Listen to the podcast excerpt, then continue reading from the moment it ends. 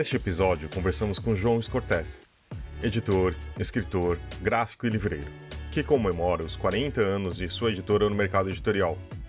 Ele conta um pouco da sua trajetória, da gráfica própria que possui desde 1986, da editora com mais de 11 mil títulos publicados em primeira edição e do seu papel atuante na indústria do livro. Scortese percebeu que, como escritor, não teria como publicar e lucrar, e criou sua própria editora. No trabalho de editor, percebeu a dificuldade de imprimir e criou uma gráfica, focada em tiragens menores, que naquela época foi vista como uma ideia maluca. E da dificuldade de ter onde vender os livros que escrevia, editava e imprimia, abriu uma livraria. Nessa conversa, ele fala ainda sobre a impressão sob demanda, dos grandes prêmios que seus livros acumulam e de como tem sido atuar nas entidades no nosso mercado, como SNEL, CBL e atualmente a Bigraf, da qual é presidente. Falamos ainda da alta de insumos, como papel, sobre a consignação, o momento difícil da pandemia, e da Lei Cortês, ou como foi conhecida, a Lei do Preço Único. Esse podcast é um oferecimento da MVB Brasil, empresa que traz soluções em tecnologia para o mercado do livro. Além da Metabooks, reconhecida plataforma de metadados, a MVB oferece para o mercado brasileiro o único serviço de EDI exclusivo para o negócio do livro. Com a Pubnet, o seu processo de pedidos ganha mais eficiência. E já ouviu falar em POD? Impressão sob demanda. Nossos parceiros da Um Livro são referência dessa tecnologia no Brasil, que permite vender primeiro e imprimir depois, reduzindo custos com estoque, armazenamento e distribuição. Com o POD da Um Livro, você disponibiliza 100% do seu catálogo sem perder nenhuma venda. Esse é o episódio número 223 do podcast do Publish News, do dia 1 de julho de 2022, gravado no dia 15 de junho. Eu sou Fábio Errara e esse episódio conta com a participação de Thales de Menezes e Talita Facchini. Edição de Fábio Errara. E não se esqueça de assinar a nossa newsletter, nos seguir nas redes sociais, Instagram, YouTube, Facebook e Twitter, todos os dias com novos conteúdos para você. E agora, João Scortese. Queria agradecer o João Scortese, né? É. Dá vontade de falar até Scortete, como se eu soubesse falar É. italiano. Não, mas é isso mesmo, é isso mesmo.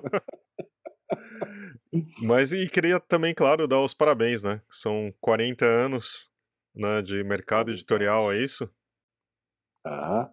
40 anos de mercado editorial é, e todo uma, um legado, né? Onde a gente começou como escritor, lá na Universidade Mackenzie, e existe toda uma trajetória de editor, livreiro, gráfico, que compõe exatamente esses 40 anos. Né? Existe uma história para esses 40 anos.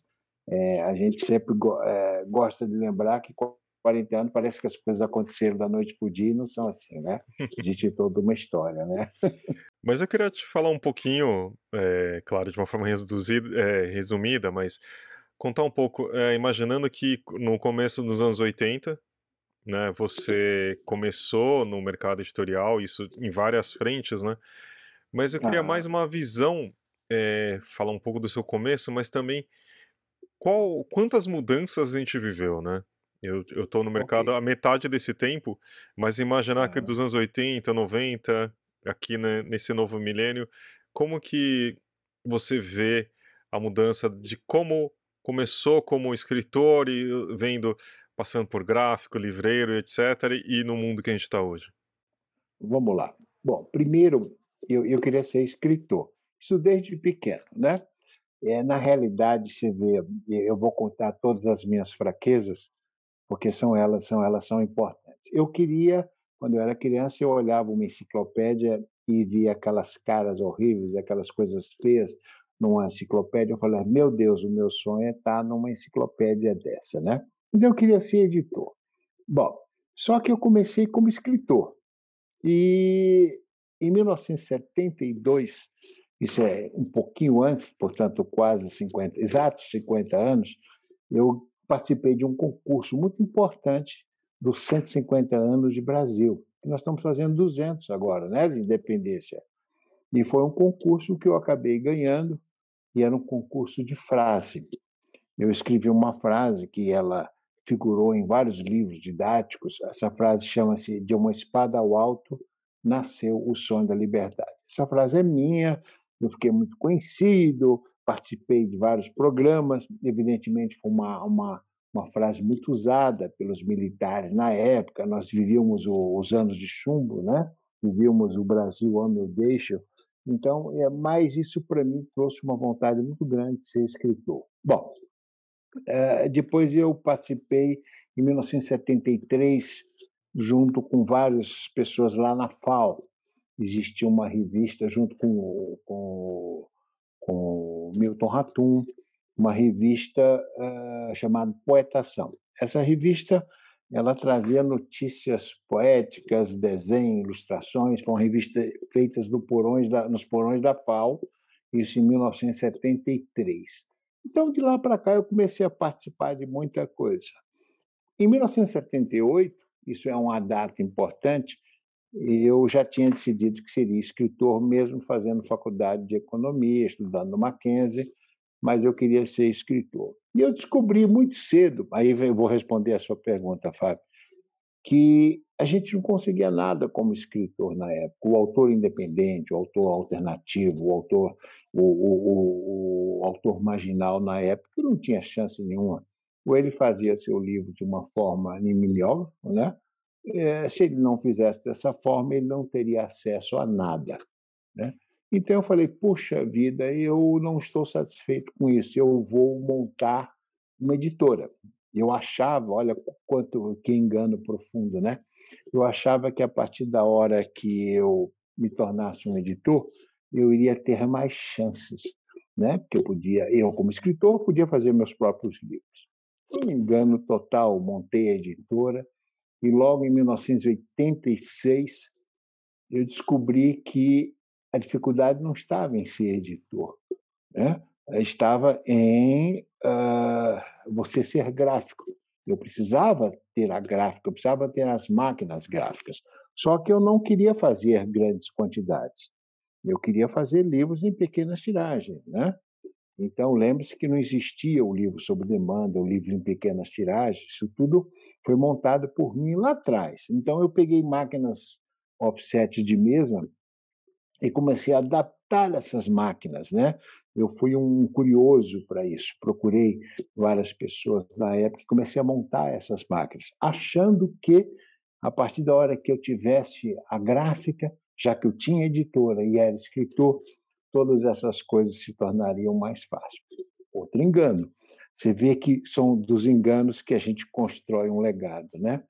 Eu falei, puxa vida, mas eu preciso vender eu já tenho editora, eu já tenho uma gráfica, eu precisava vender. Foi aí que eu montei as lojas. Eu achava que o varejo era uma coisa muito importante, como de fato é.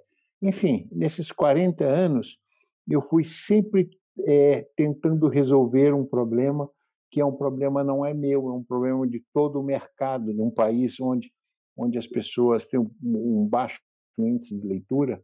O Brasil hoje deve ter 23, 24 milhões de leitores, né? Para uma população de quase 220 milhões, 220 milhões.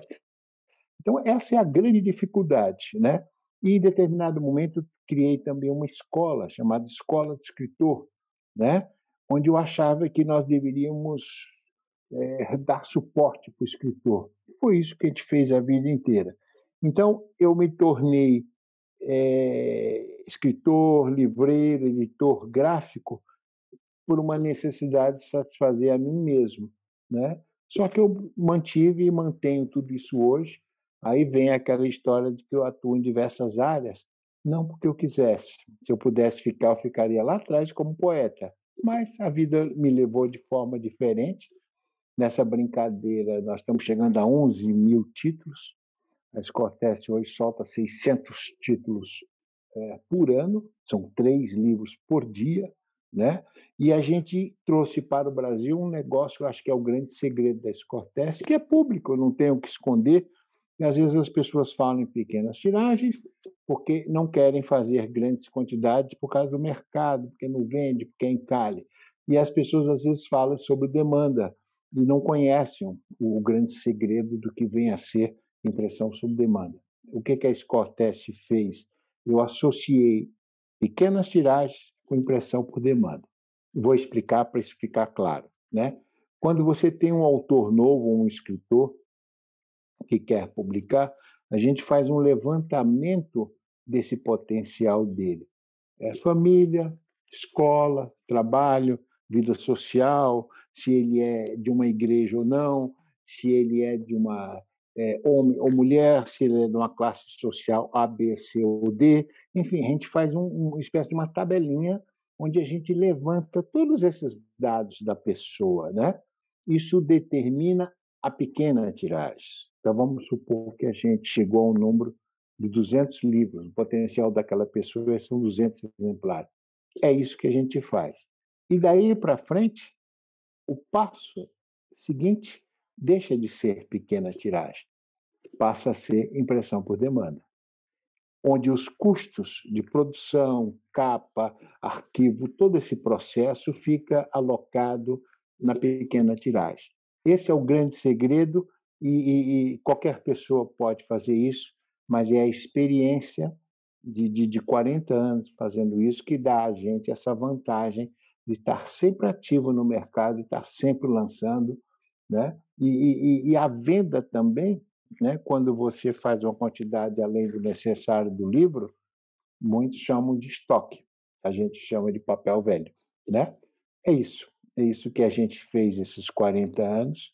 A gente acumulou os grandes, maiores prêmios brasileiros, a Escortes tem hoje, tem Jabuti, durante sete vezes foi finalista, prêmio da Academia Brasileira de Letras, prêmio da Fundação Biblioteca Nacional, PEN Clube, enfim, a gente foi acumulando com pessoas que, teoricamente, não teriam chance nenhuma é, dentro do mercado tradicional. Não culpo o mercado tradicional, não, longe disso, são amigos e é porque a quantidade de escritores é muito maior do que a possibilidade de lançar, né? O Brasil é um país de muitos escritores e poucos leitores. Escortece, é uma história cheia de vários caminhos, que nem você mesmo acabou de contar para gente. Uhum. É, e hoje o senhor é presidente da Bigraf, né, Associação Brasileira da Indústria da Gráfica. Da, da, é, da é... Regional São Paulo, que corresponde uhum. a 50% da indústria gráfica brasileira, né? Exato. Eu queria saber como é que está sendo essa sua gestão, essa sua presidência, até porque a gente está é, ouvindo várias notícias sobre é, o preço de impressão, de papel, de, de, de tudo que está envolvendo a indústria do livro nesse momento, que está caro, está mais, tá mais complicado. Como é que está sendo para você lidar com isso então, e, e, ver Antes disso, cenário? eu passei pela INL, é Associação Nacional de Livraria, fui vice-presidente e editor adjunto da Câmara Brasileira do Livro, né? Então, vem toda uma trajetória. Quando eu cheguei na Bigraf, Thalita, eu vou te contar uma coisa que hoje é público. É, existia um distanciamento muito grande da indústria gráfica, dos gráficos, vamos chamar assim, né, para os editores. Não se conheciam, né? Cada um lidava o gráfico, tinha os seus clientes editores, mas não se falava, né? E isso era nitidamente eu percebia isso nas nas reuniões, né? Da mesma forma que eu senti isso há 30 anos atrás na Câmara Brasileira do Livro. Autor era um bicho meio estranho para o editor, né? O pessoal fugia. E eu sempre fui é, um conciliador dessas ideias todas. Quando você escuta o escritor, você com certeza edita melhor. Quando você escuta o editor, com certeza você imprime melhor. Essa foi sempre a minha preocupação. Bom, quando eu entrei na Bigraf, isso tem 15 anos, eu entrei para cuidar de um grupo de impressão digital, né? que é a minha especialidade. Mas logo depois eu comecei a crescer dentro da entidade, até que chegou o convite para ser vice-presidente. E você sabe, quando a gente se torna vice-presidente, a gente logo vira presidente, né? Mais ou menos assim. Vão respondendo a sua pergunta. Uh, problema do papel. Uh, com a crise, nós temos três crises que a gente deve colocar isso com muita clareza. Primeiro foi a recuperação judicial da cultura e da Saraiva. Isso mexeu muito com o mercado, né? E, e, alguns editores se viram numa situação muito complicada, porque tudo que faziam, tudo que produziam, estava nessas duas grandes empresas. Né? Uh, muitos já vinham diversificando, alguns deles até tendo seus próprios canais de venda, seus próprios sites, né? Quem, se, quem, quem percebeu que aquilo não ia dar certo, que era uma política muito perigosa. A, a política da consignação e a política do desconto são duas coisas mortais para o nosso para o nosso ramo, né? E dentro dessa estrutura toda, os editores continuavam, agora não, a coisa mudou muito, continuavam fazendo quantidades grandes de livros, além da necessidade, em busca de um negócio chamado custo unitário. Claro, à medida que você tem um volume maior, você tem um custo unitário menor. Mas só que isso vai gerando milhares e milhares de livros estocados. Né? E para poder vender, é, precisava dar descontos cada vez maiores. E, diante daquela política também da consignação, é, você começa a espalhar livros, livros, livros em milhões de livrarias que não têm condições de pagar. Né? Você manda um livro para uma determinada livraria, manda, manda, manda, em determinado momento essa livraria baixa as portas, fecha e você toma um prejuízo. E, e a política é sempre, puxa vida, isso era. Não tem interesse mesmo em receber, porque era livro, livro que estava encalhado, livro que estava parado, enfim. A verdade é que a gente produz exemplares muito mais do que a nossa necessidade. Com a segunda crise, que foi a de 2000, a, a Covid-19, é, as coisas se agravaram mais ainda, tá certo? A princípio, o mercado parou, principalmente o mercado gráfico. É, aí, aí agora eu estou te respondendo como gráfico, perfeito? Às vezes eu mudo. Eu agora, o que a gente está falando é o gráfico. O que, que as editoras fizeram certamente, corretamente? Elas disseram: bom, eu vou primeiro ver o que está acontecendo, vamos esperar. Né? E começaram a imprimir é, somente a necessidade, somente aquilo que queriam, que precisavam. Se você pegar a pesquisa de 2020 da Câmara Brasileira do Livro, de 2021, você vai, vai ver nitidamente que estava todo mundo imprimindo só aquilo que precisava. Os novos lançamentos, os novos títulos, isso caiu bastante. Só que aí começou a acontecer um fenômeno engraçado. Isso aconteceu com a gente também. Né? Primeiro, as pessoas ficaram mais tempo em casa e começaram a ler. Não ler só coisas novas. Primeiro, as pessoas começaram a ler aquilo que estava parado, aquilo que você tinha comprado, aquilo que estava na sua estante, né? aquele livro do amigo que você jurou de pé junto que um dia ia ler o livro dele. Começou todo mundo ver, a, a ler esse material. Mas logo depois, isso começou a movimentar o mercado as pessoas começaram a comprar livros. Né? É, voltamos aos números de 2019, mas a gente não recuperou, é, digamos assim, a gente não conseguiu ir à frente, mas conseguimos diminuir as nossas perdas. Quando tudo parecia que a gente ia para frente, veio o problema do papel. O problema do papel, você não pode simplesmente olhar para a indústria é, do papel e dizer vocês estão explorando, vocês subiram muito o preço. Tudo isso é uma grande bobagem. Você tem que entender como as coisas funcionam. A, a, as fábricas de papel diminuíram, na hora que sentiram também o bag, diminuíram a sua produção, e, dentro da indústria gráfica, procuraram os grandes compradores né? e tentaram garantir com esses compradores a sua produção, fizeram uma adequação. Eles achavam, como todos nós editores na época também, que a coisa ia cair 20% e que devagarzinho a gente iria se recuperar. Bom, o que, que aconteceu com o papel? O papel começou a faltar no mundo inteiro, porque a produção foi reduzida, tá certo? A notícia se espalhou, houve uma corrida somente em relação ao papel couché, o papel cartão. O papel cartão ele não é usado só para capa de livro, ele é para um sistema de embalagem. Aliás, a embalagem dentro da indústria gráfica é o principal produto. Depois a gente vem o editorial, né? Todo mundo começou a estocar. A notícia ruim, olha, vai faltar arroz. Se você solta uma notícia dessa, no dia seguinte todo mundo está comprando. Se você lembra a história do papel higiênico, né, na Covid, Todo mundo correu para comprar papel higiênico, começou a faltar papel higiênico. E a indústria não conseguiu se restabelecer. Começou a faltar componentes para carros, componentes para computadores, e o papel nada é mais, como é uma commodity internacional, começou a sofrer tudo isso.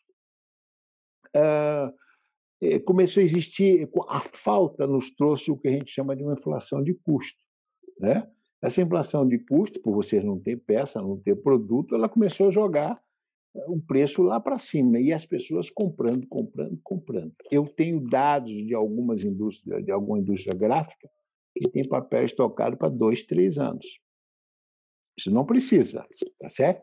E comprou para poder ter a impressão. E os editores também começaram a é, errar erroneamente, é uma crítica que eu faço. Agora é o editor que vai falar. Não, não tiveram coragem de subir seus preços. Eu acho que o livro é muito barato. Né? Quando as pessoas falam o livro é caro, o livro não é caro. Né? O, o, se você senta para tomar duas cervejas e comer um pratinho de queijinho à milanesa, você vai pagar mais. Né? Só que você não dá ao, ao produto livro o valor que ele tem. Né? Quando eu cheguei em São Paulo em 72, é, um livro era o preço de uma camisa, de um sapato. Né? Uhum. E, então, isso é um dos grandes problemas. O livro não acompanhou. O que, que a gente tem hoje? A gente não consegue subir o preço do livro, falando como editor. Isso é um perigo muito grande. É melhor você produzir menos livros, vender com um preço que possa remunerar toda a cadeia produtiva, aí sim, pagar adequadamente as livrarias, pagar adequadamente o distribuidor e as gráficas. O é. pobre do coitado do gráfico lá atrás, ele não consegue, ele briga por centavo para poder fazer a sua formação de preço. Pois não, você tem uma pergunta, né?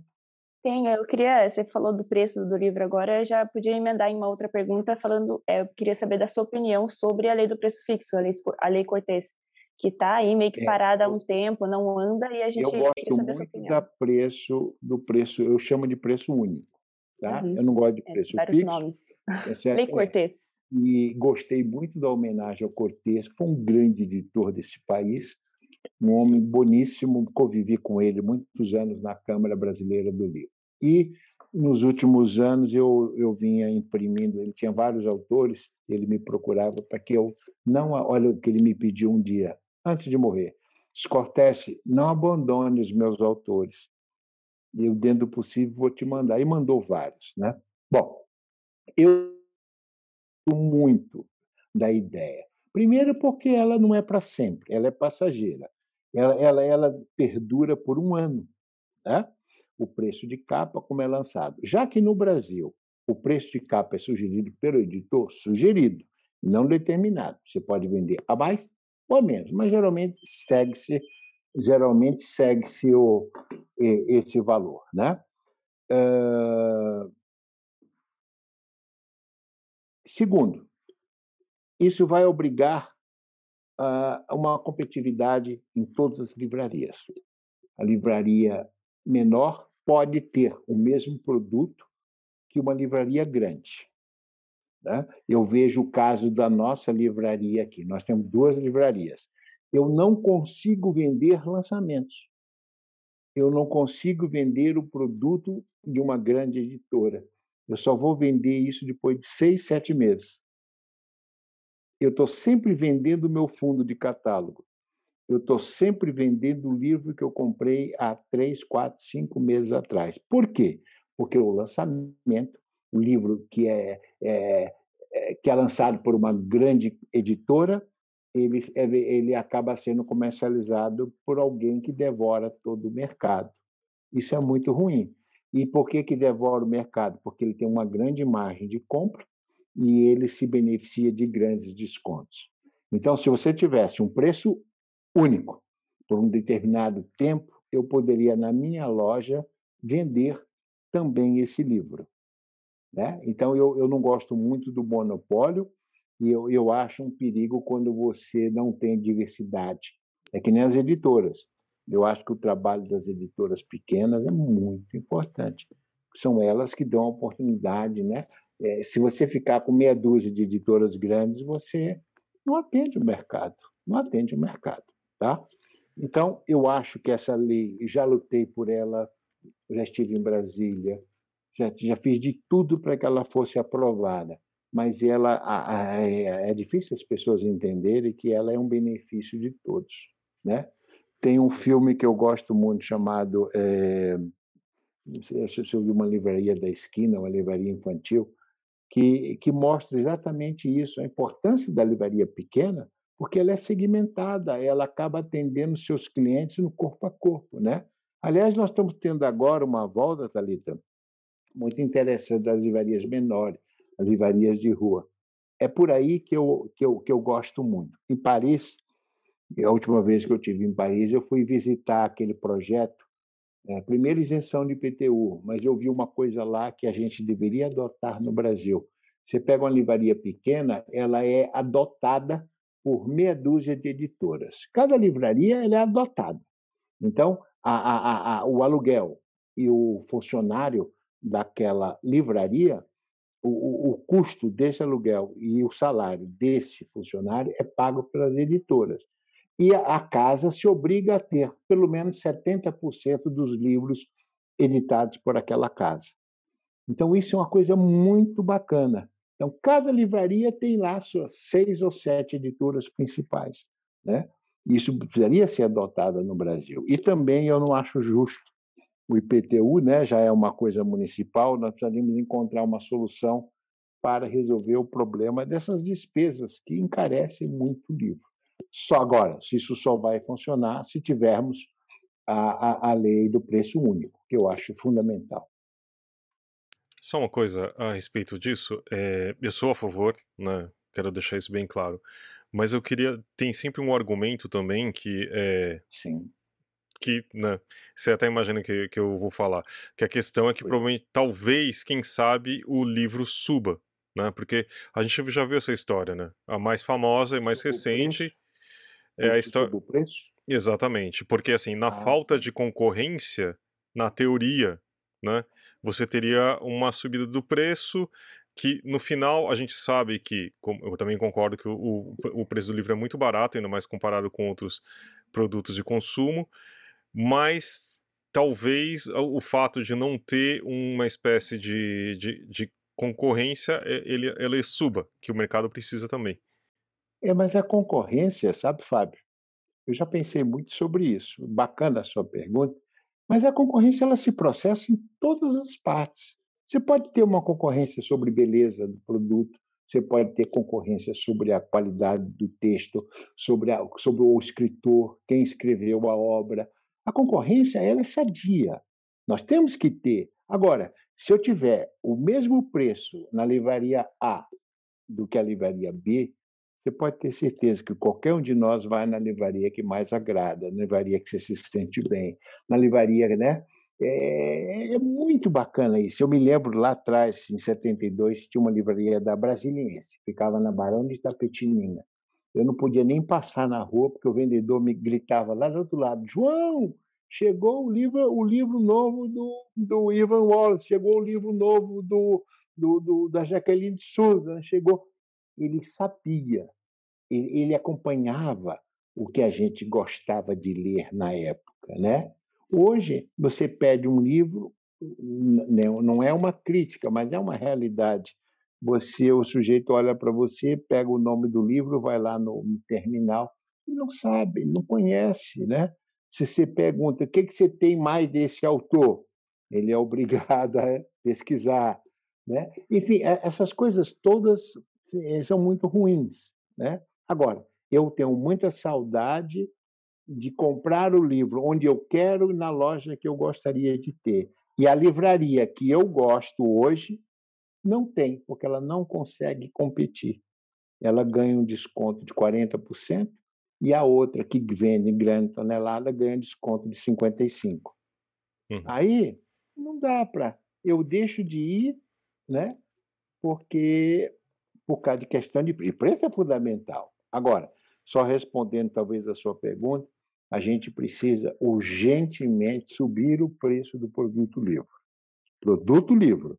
Porque a gente não está pagando os nossos ilustradores adequadamente, os nossos tradutores, os nossos capistas, os nossos revisores. E é engraçado, sabe, Fábio? Eu fiz uma pesquisa recente, você sabe, você deve saber informação minha, eu sou louco por pesquisa, eu vou atrás de tudo que qualquer coisa que sai no mundo, eu vou atrás.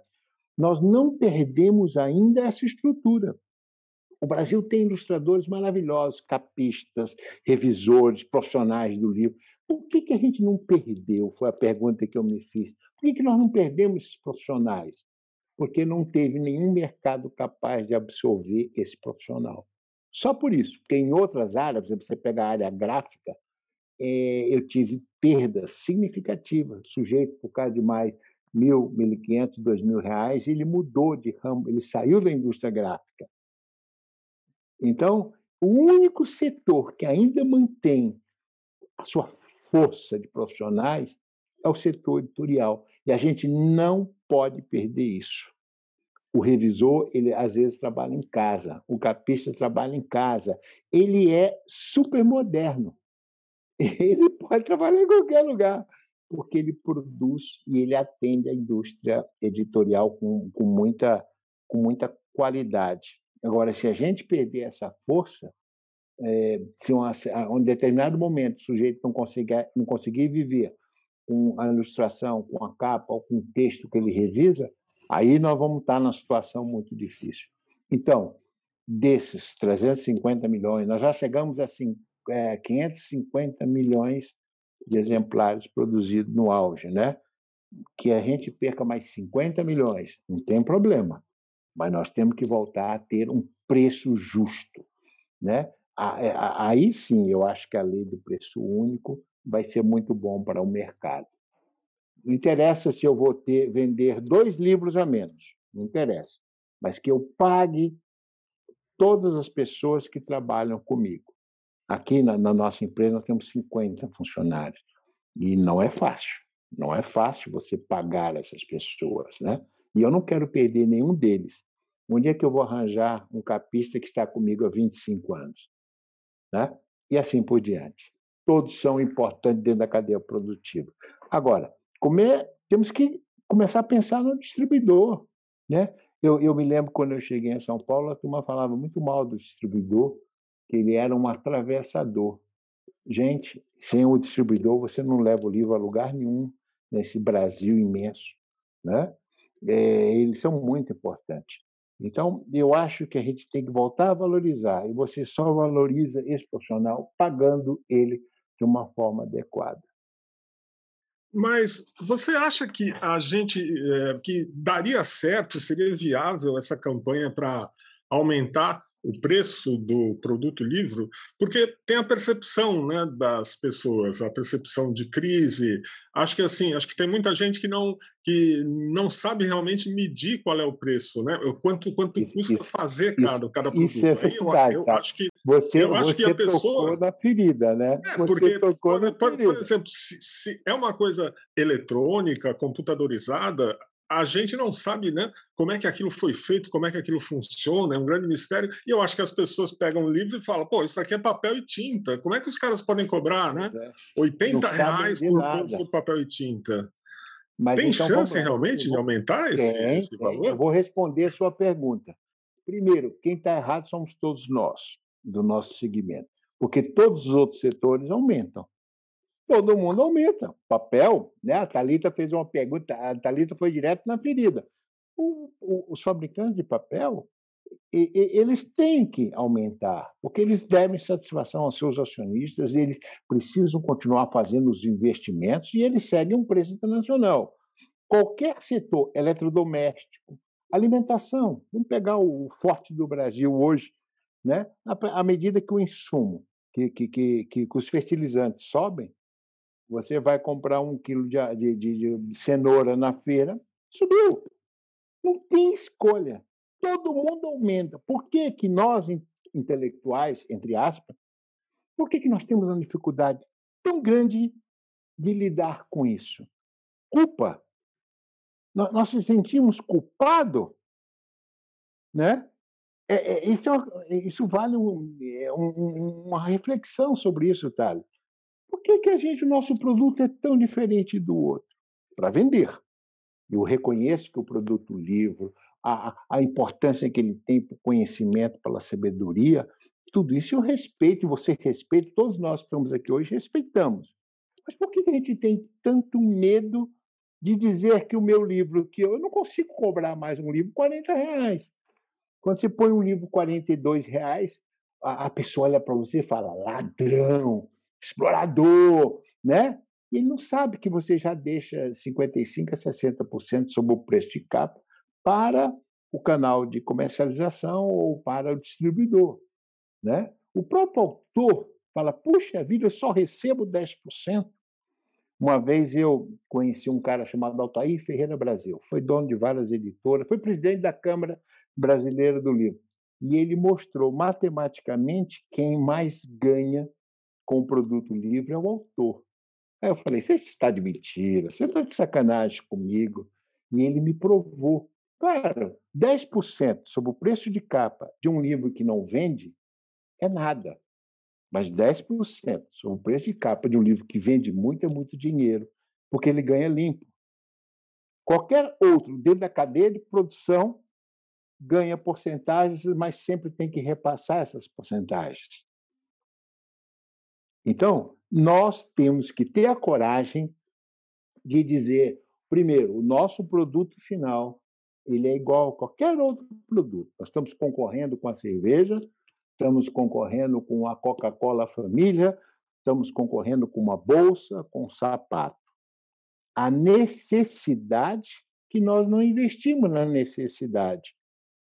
Você anda com um sapato até furar, é, mas chega uma certa hora que você diz: eu preciso comprar outro. Se a gente não criar essa necessidade das pessoas, nós vamos ter muita dificuldade. E uma crítica que eu aprendi nesses 40 anos: a gente fica sempre reforçando a ideia da criança, sempre reforçando a ideia de que a gente tem que investir nas crianças, nas crianças, nas crianças. A gente olha para a Bienal e vê lá, né? Criança, criança, criança.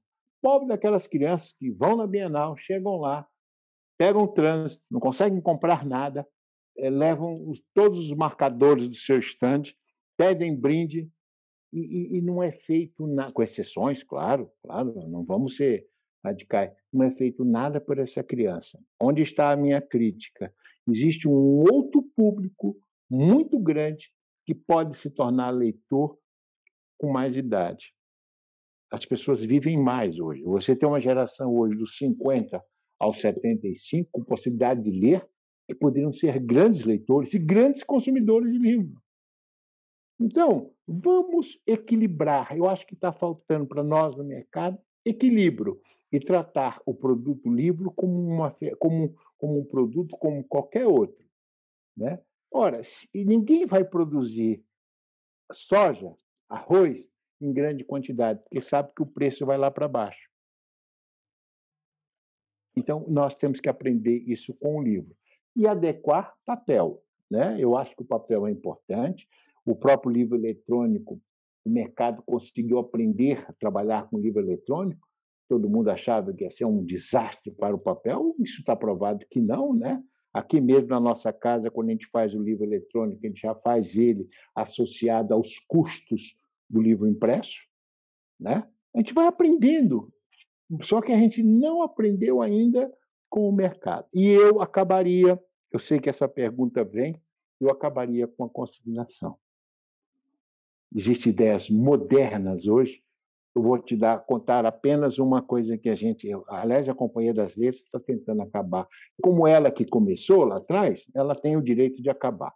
Né? Foi a Companhia das Letras que começou isso com o Ivo Camargo. Então, eu acho que as livrarias poderiam receber das editoras um chamado kit inicial de livros. Eu tenho trabalhado assim. O livro vem para lançamento. Você recebe um kit inicial, um livro, dois exemplares no máximo, para que você possa subir aquele livro na plataforma de venda. Daí para frente é tudo vendido. E tem dado muito certo isso, porque aí a editora recebe o seu dinheiro dentro de um curto prazo de tempo e não precisa esperar três meses, quatro meses, cinco meses, seis meses. Isso é uma judiação com as editoras, né? porque ela não consegue ter o retorno dos seus livros. Né? O, o no Brasil existe um cálculo: 2,63% do preço de capa de um livro é dedicado hoje à armazenagem. É um absurdo isso, né? A pessoa, a pessoa tem armazém de mil, dois mil, três mil metros. Eu dou muita consultoria nessa área, só de livros que estão parados, encalhados. E ele tem, e ele tem a coragem de chamar aquilo de estoque, né?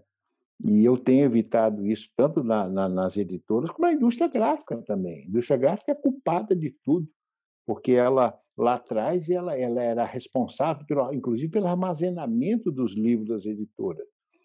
Aí isso se passou para as editoras, as editoras desesperadas não tinham onde colocar esse livro, criaram os seus estoques. Os seus estoques começaram a mandar para as distribuidoras. As distribuidoras também ficaram lotadas de livros que não vendem. Então tem alguma coisa errada nisso. Da gráfica passou para a editora, da editora passou para o distribuidor, mas na realidade é o mesmo produto encalhado. Então, minha proposta: produzir menos, tá certo? Para que você possa ter, é, é, é, reeditar aquilo que é importante. Eu vejo que o mercado brasileiro amadureceu muito nisso. Né? E, por fim, vender com o preço justo, somado ao que a Thalita falou, que é a lei do preço único, que eu acho que durante seis meses, um ano, seria justo com as livrarias menores. Você precisa das livrarias, você precisa da diversidade. Cortez, eu queria voltar mais para o tema é, dos pois 40 não. anos da sua editora. E ah. eu estava olhando e lendo sobre isso. Vocês estão presentes, a, a editora Cortez está presente na Bienal do Livro desde 1994, Sim. né? Desde e agora, então, e agora vocês vão estar presentes de novo nessa edição de 2022. É, como, é que, como é que vai ser essa comemoração da editora lá? O que vocês estão preparando? Vamos lá. Eu, eu vou contar primeiro. É, o, o, o, todos nós temos nossos traumas, né? Eu todo ano falo que é a última vez, que não vou participar mais. Né? Todo, todo falo isso desde o tempo do Brapuera. Eu, eu, eu dou risada de mim mesmo, porque eu acho que, primeiro, é a grande festa do livro. Né? E é lá onde você consegue mostrar o seu serviço, consegue mostrar o seu livro.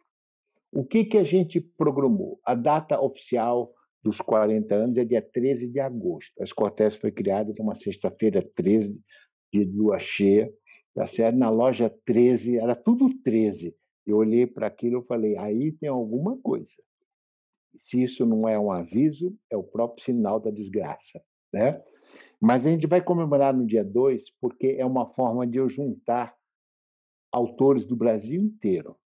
Nós temos hoje no nosso catálogo de venda por volta de 7 mil autores vendendo livro. Né? E isso é uma coisa muito bacana. E eu só tenho a oportunidade de juntar isso na Bienal do Livro. Então, a gente vai marcar dia 2, é um sábado, né? A gente fez um stand muito bacana com os nossos apoiadores, nossos patrocinadores, para comemorar esses 40 anos. Eu já prometi para mim mesmo que não vou fazer festa nos 80. Prometo que eu não vou dobrar, entendeu? que eu com certeza não estarei lá.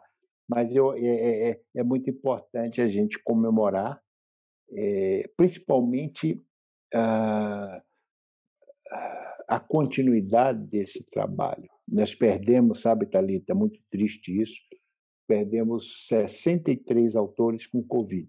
63 autores. Está certo que muitos são de idade, estão com a gente há muito tempo, mas isso doeu muito. Nós tivemos semanas inteiras com um falecido por dia. Né? Isso foi muito triste. Agora parou, graças a Deus, mas a gente também tem essa obrigação desses autores, de, de, de não esquecer deles, né? e dar continuidade a esse trabalho. Então, dia 2, eu marquei um horário bom, é, que marquei às 18 horas, lá na Bienal, que é o stand da Escortes, que a gente vai estar lá. Eu, a ideia é, é abrir 40 champanhes, eu mandei comprar 40 garrafas de champanhe, né? E, e, e, quero, pelo menos a ideia é, de entregar para cada um desses autores presentes, os que estiverem, uma garrafa, para que eles possam sentir a abrir essa garrafa e comemorar com a gente. Copinho não vai faltar, mas champanhe serão 40. Vai ser festa mesmo, então.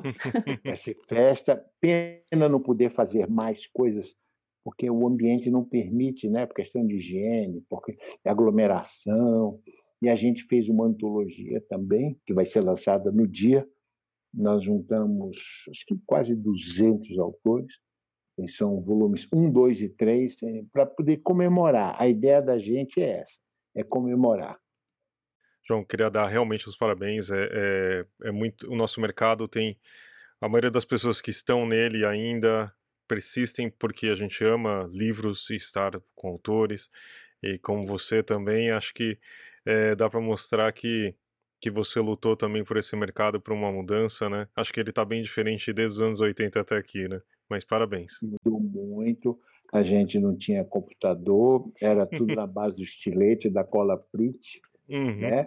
É, é, é, montar as primeiras máquinas gráficas, nós montamos, porque quando você chegava para uma pessoa e dizia que queria fazer pequenas tiragens, sabe, Fábio? A pessoa falava: Você é louco, você é louco. Né? Tem até uma, uma matéria na Veja de São Paulo falando. Eu, era, eram três caras: eu, Jô Soares e era uma coluna do Telmo Martino, um jornalista muito famoso, chamando Você é um doido. Lembre-se que em 82 era, era Keynes, né? O Keynes era, era o economista, depois veio o Friedman, mas o Keynes era o cara que dava as cartas, né? Uhum. E onde você, a unidade subsequente da produção, era tudo. Você tinha que baratear, você tinha que baratear. E, e, e com essa loucura nós acabamos com o nosso planeta, sabe? Tudo é quantidade, quantidade para poder baratear. Nós não precisamos nada disso. O que nós precisamos, essa é talvez a mensagem final, é fazer gastar e usar apenas aquilo que é suficiente. É, é, é, a minha vida inteira eu segui esse caminho. Eu não quero imprimir 101 exemplares se a minha necessidade é apenas de 100. Essa é, tem, tem norteado toda a minha posição, inclusive agora como presidente da indústria gráfica, né? Você uhum. não imagina a dificuldade de. Agora estou entendendo. Quando eu comecei, eu levei muita paulada, mas hoje as pessoas telefonam e perguntam: puxa vida, realmente você tinha razão? Claro que tinha razão. Se a gente não começar a controlar o desperdício de água, de comida, de luz, se a gente não começar. É, a gente não precisa de tantas coisas, sabe? A gente tem que acabar com essa mania.